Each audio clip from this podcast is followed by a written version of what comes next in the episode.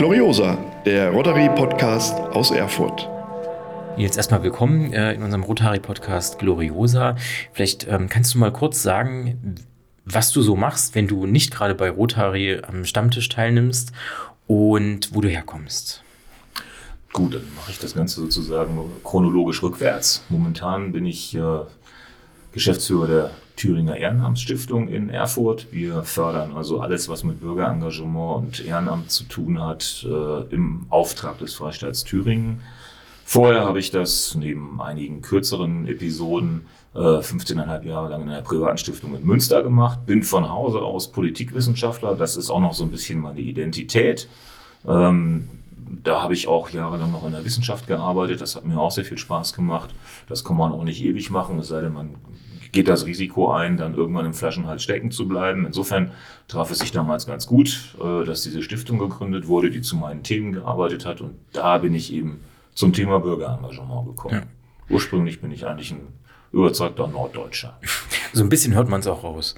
Also im positiven Sinne. Äh, du hast unseren äh, Jargon hier noch nicht angenommen in Thüringen. Ähm, Du kennst dich ja nun sehr gut aus mit den vielfältigen Möglichkeiten an Ehrenämtern, die es jetzt hier gerade in Thüringen gibt. Äh, trotzdem engagierst du dich bei Rotary. Warum Rotary? Man kann auch sagen, dass es ein Zufall ist. Also ich bin irgendwann in, am, gegen Ende meiner, meiner Stiftungszeit in Münster gefragt worden, äh, ob ich nicht im Rotary Club mitmachen wollte, so wie sich das gehört. Und habe dann aus der Pistole geschossen sofort Nein gesagt, weil ich vorher 15 Jahre lang Zeit hatte, meine Vorurteile gegen Rotarier, wie sie so allgemein auch kursieren, zu bestätigen. Und dann hat der der mich da geworben hat, äh, den ich eben auch schon kannte, ja, jetzt kommen Sie doch mal mit, da sind ganz viele nette Leute dabei und naja, irgendwann habe ich mich breitschlagen lassen, bin mit hingegangen und zumindest in der letzten Aussage, da sind viele nette Leute dabei, hatte er auch recht. Und wie das dann so kommt bei Leuten, die sich grundsätzlich immer engagieren. Also aus dem, der da eigentlich überhaupt keine Lust zu hatte, war dann irgendwie, ich war von Anfang an im erweiterten Vorstand als Vorsitzender des Dienstausschusses, der sich die Projekte ausdenken sollte. Ich war dann nach anderthalb Jahren, war ich dann auch im Vorstand als Sekretär, was ich anderthalb Jahre gemacht habe und so weiter. Also war mitten im Geschehen und ähm, ja, konnte dann konnte dann auch äh, ein paar Erfolge bei den Projekten verbuchen, habe nach wie vor auch die, wo die Vorurteile ziehen. Also ich unterscheide grundsätzlich eigentlich zwei Arten von Rotariern. Die einen stecken sich eine Nadel ans Revier und finden sich wichtig und die anderen wollen was tun und Spaß haben und was Gutes tun und Spaß haben. Und, und du gehörst zuletzt dort eine Mehrheit im Club und äh, die finde ich hier auch vor und äh, das finde ich sehr schön. Wie muss man sich denn so einen Wechsel vorstellen? Jetzt bist du ja aus äh, Münster nach Erfurt gekommen und hast den Club gewechselt. Das geht ja wahrscheinlich nicht so einfach wie beim Fußball mit einer Ablösesumme. Wie ja. funktioniert das? Ja, so viel Ablöse wurde nicht gezahlt. aber äh, nein, es ging so, dass ich ja wusste, wenn du einmal Rotarier bist, dann bleibst du das. Es sei denn, du lässt dir irgendwas zu Schulden kommen.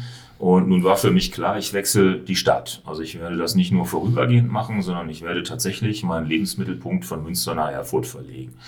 Und dann habe ich mir angeguckt, was gibt's da für Clubs, habe gesehen, da ist einer, der ist so alt wie meiner, also auch noch relativ jung.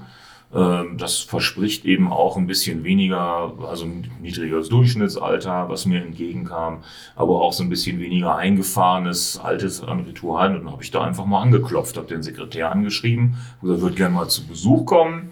Und da ich ja nun auch regelmäßig unter der Woche in Erfurt war, konnte ich dann auch an verschiedenen Meetings teilnehmen. Und irgendwann hatte ich gesagt, na gut, jetzt wechsle ich äh, endgültig die Stadt. Ähm, also ich muss dann eben nicht mehr das normale Aufnahmeverfahren durchlaufen, sondern klopf da mal an und natürlich können die auch Nein sagen, aber in diesem Fall wurde nicht Nein, sondern Ja gesagt und ich bin froh, dass ich da gelandet bin. Geht mir auch so. Ich bin ja wie du auch einer von denen, die noch nicht so lange in dem Club sind, wobei den Club gibt es ja auch seit, seit 2016. Ähm, wie ist denn für dich äh, so der Unterschied gewesen? Also, es gibt ja Rotary schon sehr lange, ist ja der älteste Service-Club der Welt. Und es gibt unglaublich viele Rotary-Clubs äh, überall in allen Ländern der Welt. Sind die alle ähnlich? Da, also manche denken, sind das sind so alte weiße Männerclubs. Die, die, äh, die das nur machen, um äh, sich irgendwie gegenseitig äh, Aufträge zuzuscharren oder was es da alles für tolle Vorurteile gibt? Ich will nicht, will nicht sagen, dass es das alles nur Vorurteile sind. Äh, man kann das sicherlich hier und da finden. Aber was ich kennengelernt habe, ist eben äh, doch mehrheitlich was anderes. Und das ist eben, ja, wie ich es zusammengefasst habe, Gutes tun und Spaß haben. Das gehört beides irgendwie dazu.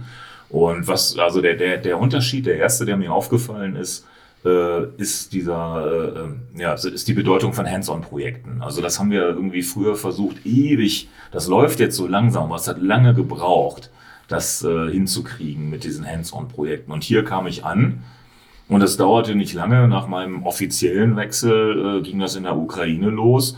Und ich guckte so in die WhatsApp-Gruppe und sah irgendwie, da flog alles rum, was da jetzt organisiert wurde und hier und da. Ich habe dann irgendwann die Präsidentin gefragt, sag mal, bin ich nicht im E-Mail-Verteiler? Oder nee, das läuft alles über WhatsApp. Und ich glaube, der Krieg war noch keine zwei Wochen alt, da lief der erste Transport äh, vom hiesigen äh, Rotary Club Erfurt Gloriosa mit sechs Transportern darunter mit Hilfsgütern und so. Ich habe das, bis ich das geschnallt hatte, ich war dann am Ende mit dabei, die Kisten zu packen. Das hat schon eine ganze Weile gedauert. Also dieses Hands-on dabei, das fand ich eigentlich, das hat den ganz wesentlichen ja. Unterschied gemacht. Und sowas schweißt auch zusammen. Und zwar auch die unterschiedlichsten Leute, die sich vielleicht irgendwie in vielen Dingen völlig unterschiedliche Auffassungen vom Leben haben. Aber wenn man sowas mal zusammen gemacht hat, das äh, sorgt wirklich für Freundschaft. Ja. Habe ich auch so erfahren. Und es ist jetzt eine ketzerische These, aber vielleicht hat es auch damit zu tun, wenn du jetzt aus Münster kommst, aus den, man darf es eigentlich gar nicht mehr sagen, alten Bundesländern, aber da ist vielleicht nicht mehr so viel zu tun wie bei uns hier. Wir haben jetzt zusätzlich noch ländlicher Raum. Du weißt es ja selbst als Stiftungschef. Thüringen besteht zu 90 Prozent aus Fläche und äh, an vielen Orten kann der Staat auch nicht mehr alles bereitstellen. Und vieles würde wahrscheinlich ohne Ehrenamt gar nicht mehr funktionieren. Also vielleicht ist hier auch einfach mehr Bedarf an Hands-on-Projekten und das schweißt dann irgendwie auch zusammen, oder? Nun, das ist so, äh, in Westfalen ist ja auch überwiegend ländlich. Und da habe ich ja an meiner äh, auch beruflichen Funktion viele Projekte im ländlichen Raum mitgefördert und, und mitgestaltet, wo das eben ganz genauso ist, vom Bürgerbus bis, äh, bis, bis zum äh, Einkaufszentrum, was sozusagen bürgerschaftlich getragen wurde. Also das hat man da schon auch. Äh, Münster ist halt eine Beamtenstadt, das, äh, also eine, eine Verwaltungsstadt. Äh, mit auch nicht so viel Industrie. Das ist natürlich auch noch mal was ganz Besonderes. Deswegen gibt es da auch eine ganze Ecke mehr Clubs ähm, eine, eine lange rot rotarische Tradition auch und so. Das ist schon auch was anderes. Da haben die aber auch so ihre Schwerpunkte. Da gibt es einen Club, der buddelt Brunnen in Indien, wo, was die auch schon seit ewigen Zeiten machen und so. Das gibt's da schon auch. Also man, es gibt überall auch da immer so diese die Abwägung, was mache ich sozusagen vor Ort in der eigenen Stadt und was mache ich international. Das haben wir ja jetzt hier auch gemacht mit der Ukraine-Hilfe zum Beispiel, wo dann eben auch international Kontakte geknüpft wurden zu anderen Clubs in Rumänien etc. Ich finde das international Internationale ist auch ganz, ganz wichtig für, äh, für Rotary, ähm, weil man eben zusammenarbeitet mit den Clubs in anderen Ländern. Wir haben mal, äh, da mussten einen Global Grant gekriegt mit unserem kleinen neuen Club in, in Münster, da waren wir auch ganz schnell dabei, äh, für ein Kinderkrankenhaus in Südafrika, was, was kriegsversehrte Kinder aus dem ganzen afrikanischen Kontinent behandelt. Und da haben wir eben noch ein paar Clubs aus Kanada, USA, und sonst wo dabei gehabt. Und das qualifizierte uns dann für einen Global Grant. Da wurde nun mal eben das Vierfache aus der Summe. Äh, und das ist natürlich klasse, was, wenn man sowas machen kann, wenn die, die Anreize sind international bei Rotary da. Und äh, das ist ein, ist ein richtig, richtig tolles Projekt auch. Ne? Kannst du ganz kurz nur äh, den Global Grant erklären für die, die nicht aus dem Rotary-Universum kommen? Ja, es gibt halt verschiedene Abstufungen von, von Grants. Es gibt den District Grant, es gibt den, den, den äh, Global Grant. Das ist immer das sind die, Fördertöpfe. Das sind Fördertöpfe, die äh, aus den äh, internationalen, aus den Beiträgen, äh, die wir in Rotary zahlen, von den, von den Clubs irgendwie auch gespeist werden. Und da hat man dann eine Chance, wenn man als Club oder mit, vor allem als mehrere Clubs zusammen ein Projekt macht, ein gemeinnütziges Projekt macht, äh, dass man dann äh, entweder es die Summe verdoppelt bekommt aus dem District oder eben bis hin zur Vervierfachung beim Global Grant, dass eben, wenn das ein überzeugendes Projekt ist, was eben auch nachahmenswert ist, das ist auch ein ganz wichtiges Kriterium, dass man dann eben äh, die Summe, die man selber aufbringt durch Sammlungen, durch Spenden etc., dann da bis zu, bis zu vervierfacht bekommt und dann eben das Projekt eine ganz andere Durchschlagskraft kriegt. Klingt auch fair. Und äh, nach Fairness würde ich dich auch gerne mal fragen. Ähm, Fairness ist ja einer der wichtigsten Werte bei Rotary. Äh, wie viel Engagement ist denn für dich fair? Also was kann man denn von den Menschen erwarten? Also nicht alle von den über drei Millionen Menschen, die in Thüringen leben, engagieren sich ehrenamtlich, aber viele, du kennst die Statistiken dazu auch. Aber was findest du oder findest du fair, wie sich jeder Mensch am gesellschaftlichen Leben und dem Wohlstand hier beteiligen sollte? Wie sagt Marx, jeder nach seinen Bedürfnissen, jeder nach seinen Fähigkeiten. Also äh, wir sehen äh, auch in einem, im freiwilligen Survey und in anderen äh, Bereichen, äh, in anderen Forschungen zum Engagement, dass einfach die äh, ja eine der wichtigsten Korrelationen ist je höher das Einkommen, desto mehr Engagement und desto größer die Wahrscheinlichkeit, dass sich jemand engagiert. Das heißt, derjenige, der noch zu kämpfen hat, um so, so überhaupt über die Runden zu kommen, hat er einfach nicht die gleiche Zeit wie jemand, der besser verdient, zum Beispiel. Also insofern kann man das gar nicht äh, pro Nase sagen, sondern es ist wirklich eine sehr, sehr individuelle Geschichte. Ähm, man sieht, also man muss eben auch dafür sorgen, dass Menschen mit geringeren Einkommen auch eine Chance haben, sich zu engagieren. Denn es ist letztendlich etwas, was auch ja, glücklich macht. Also sich zu engagieren, was für andere Menschen zu tun oder auch nicht nur für andere Menschen, auch für die Natur, für Tiere, für sonst irgendwas, etwas freiwillig zu tun, ohne dafür Geld zu nehmen, sondern es aus einer Überzeugung heraus zu tun und weil man eben was helfen will, weil man was Gutes tun will, ist etwas, was die Lebensqualität erhöht. Und man muss dafür sorgen, dass Menschen die Chance kriegen, das zu tun. Ähm, insofern die Frage, um zur Frage zurückzukommen, das ist sehr, sehr individuell, was man von den Leuten erwarten kann und was nicht. Ja. Damit hast du meine eigentlich letzte Frage schon beantwortet und deswegen äh, habe ich noch eine andere, die ich aus dem Hut zaubere. Ähm, mich würde noch mal interessieren, wenn die, wenn Menschen sich engagieren, sie machen das ja nicht nur wegen Spaß, es geht ja auch um, um Wertschätzung. Welche Resonanz wünschst du dir vielleicht auch für Engagement in der Gesellschaft? Was tun dir viele Leute was Gutes? Nicht immer sieht man das. Ist ja auch ein Grund, weshalb wir diesen Podcast machen, damit man auch ein bisschen mehr Sichtbarkeit herstellt und es vielleicht auch ein bisschen viral geht, sich sozial zu engagieren. Aber was würdest du dir von der Gesellschaft an Resonanz wünschen für dieses Thema Engagement? Das, was wir äh, im Wesentlichen auch machen äh, bei mir im Job, in der Stiftung, also vor allem Anerkennungskultur, das ist ganz wichtig, dass die Menschen, die sich engagieren, da auch ein positives Feedback für bekommen. Also dass ihnen, äh, dass das gesehen wird. Das ist ganz wichtig dabei. Ähm, und da sind wir auf einem guten Weg. Da gibt es die verschiedensten Einrichtungen. Das wollen aber auch gar nicht alle. Ne? Also es gibt auch so Leute, die sagen, ja, es ist doch irgendwie selbstverständlich, dass ich das hier mache.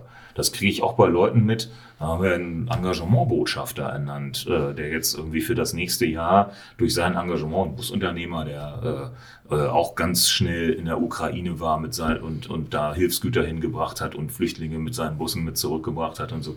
Und als wir den dann irgendwie gefragt haben, ob er das machen würde, da sagt er, was ist denn das Besondere daran, was ich da mache? Das, das ist doch selbstverständlich, dass ich sowas mache. Solche gibt's auch.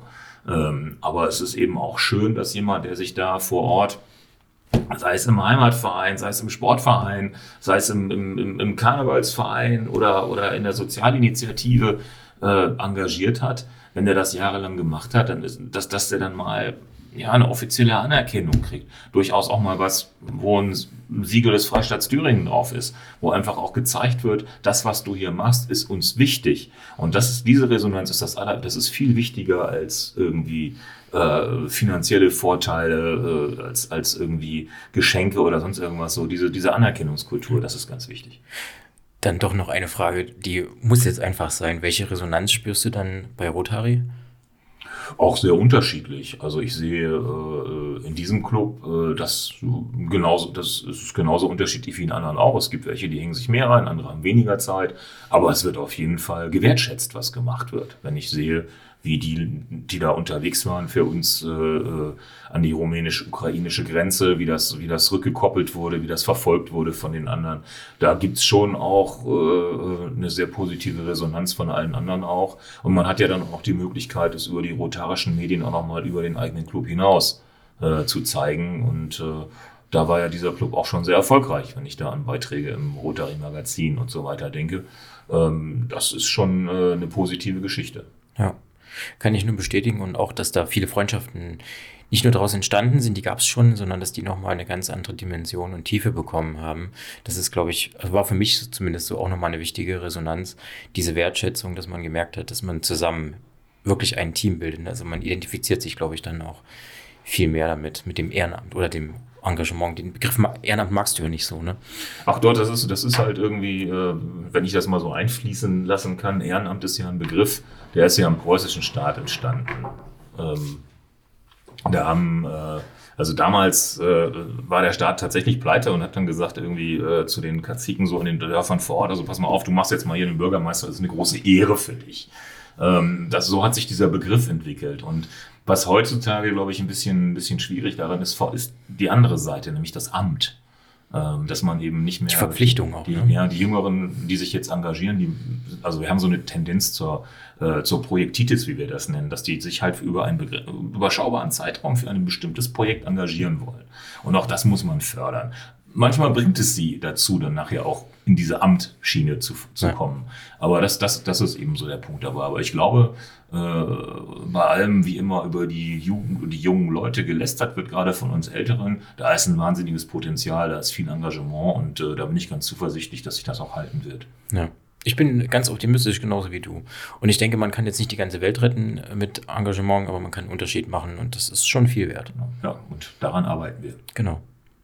Danke, Nils. War ein sehr schönes Gespräch und ähm, dann können wir jetzt äh, Schluss machen, oder? Ja. Okay. Vielen Dank fürs Zuhören.